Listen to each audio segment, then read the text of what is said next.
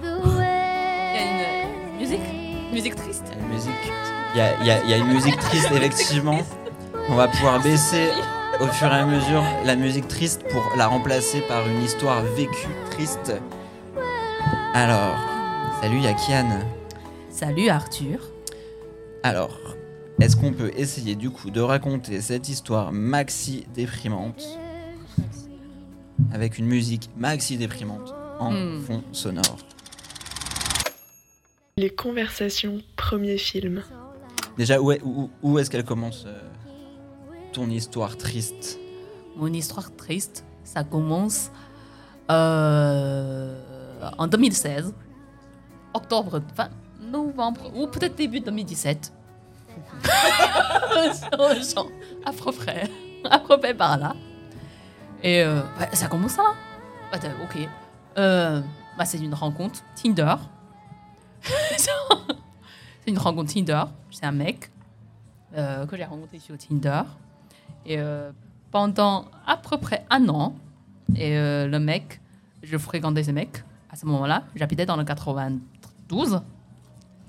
Et je vivais seule dans un studio tout petit, une- dans une résidence étudiante. Et le mec me fréquentait chez moi. Ouais, je l'ai accueilli pendant un an. Et je connaissais que le nom de ce mec, mais je savais pas quelle est sa profession, où il habitait. Je savais que c'était un Français et Polon. Et à ce moment-là, euh, enfin, euh, je, dois commencer par où, mais... Euh, enfin, je me rappelle le premier rendez-vous, c'était à Montparnasse. Et après, depuis ça, on n'a jamais, quand on se voyait, on n'est jamais sorti de mon studio.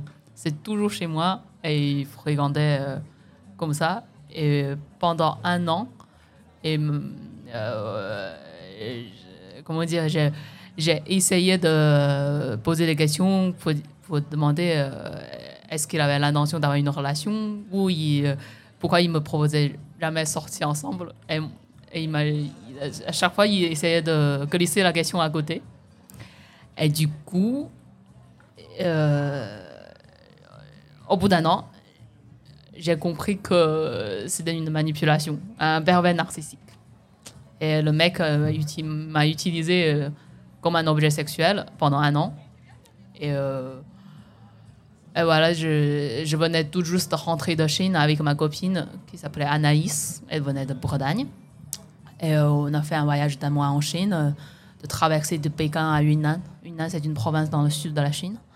Et euh, on, a rentré de notre voyage et j'ai revu ce mec. J'ai déménagé aussi euh, à ce moment-là. J'habitais plus dans le 92.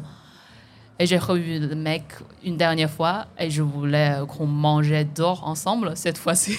et j'ai un peu insisté, il a accepté.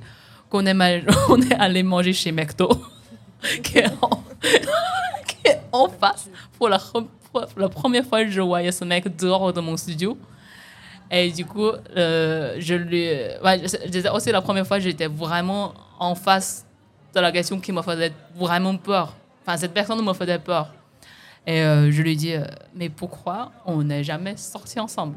Et euh, il m'a dit, parce que le sexe, c'était la seule chose que tu peux m'apporter.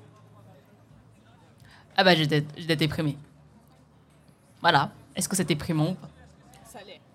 Oui, franchement, c'est super déprimant, ouais. Hmm. Ça, c'est une discussion que vous avez eue au McDonald's. Ouais.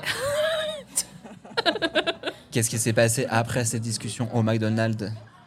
Ben, je me rappelle, moi, je suis. euh, je, je- je crois après ça, euh, j'ai pas trop souvenir. J'ai sou- le souvenir, j'étais choquée. J'étais un peu en mode figé. Euh, Enfin, j'ai un peu perdu mes moyens. Je sais pas, en tout cas, j'étais un peu. euh, Je sais. euh, J'avais perdu un peu ma tête, en vrai. Mais je sais, je suis rentrée quand même. J'ai pris le même retour, mais lui. euh, est rentré lui aussi. Et moi, je suis rentrée chez moi parce que McDonald's est juste en face de chez moi en fait. Mon ancien chez moi. Et euh, ouais, j'allais pas très bien. hein. Je crois que je crois que j'avais cours à ce moment-là dans la télé José Buki, mais je crois que je- pour ça je suis pas. je suis- je- on avait une euh, on avait une réunion dans l'atelier, mais je, crois que j'ai absenté euh, la réunion à cause de ça. Et est-ce que, tu te, est que tu te souviens, Yaken, ce qui s'est passé euh, dans ta tête à un moment pour te, pour te, pour te dire qu'effectivement c'était de la manipulation et que c'était un pervers narcissique? Qu'est-ce qui t'a fait. euh, qu'est-ce qui s'est passé? Qu'est-ce qu'est-ce qui a permis que tu comprennes que c'était de la manipulation? Euh, je pense qu'une fois, c'était grâce à ma copine, quand on était, quand on était en train de voyager euh, en Chine, elle m'a dit que. Enfin, je sais pas, elle a, elle a dit gentiment, elle a, elle a dit. Elle a, enfin, j'étais en train de. Je sais plus, je lui ai un peu raconté ma rencontre avec ce mec parce que moi, je suis quelqu'un qui, qui, qui garde beaucoup. J'en parle pas jamais, j'en ai jamais parlé à ma famille ni mes amis. euh, j'ai mis presque 3 ou 4 ans pour en parler vraiment.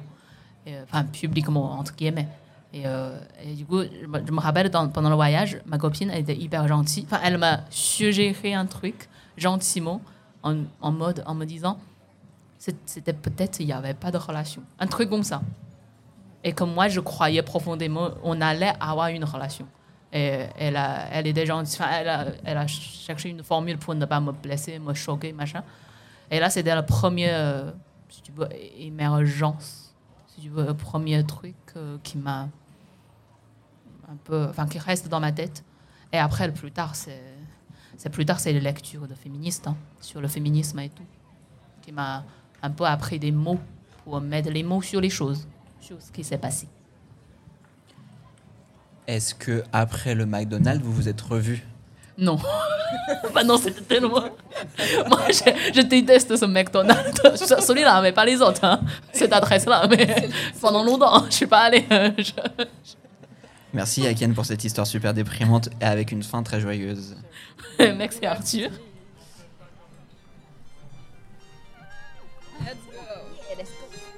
Est-ce que Fanny- Dear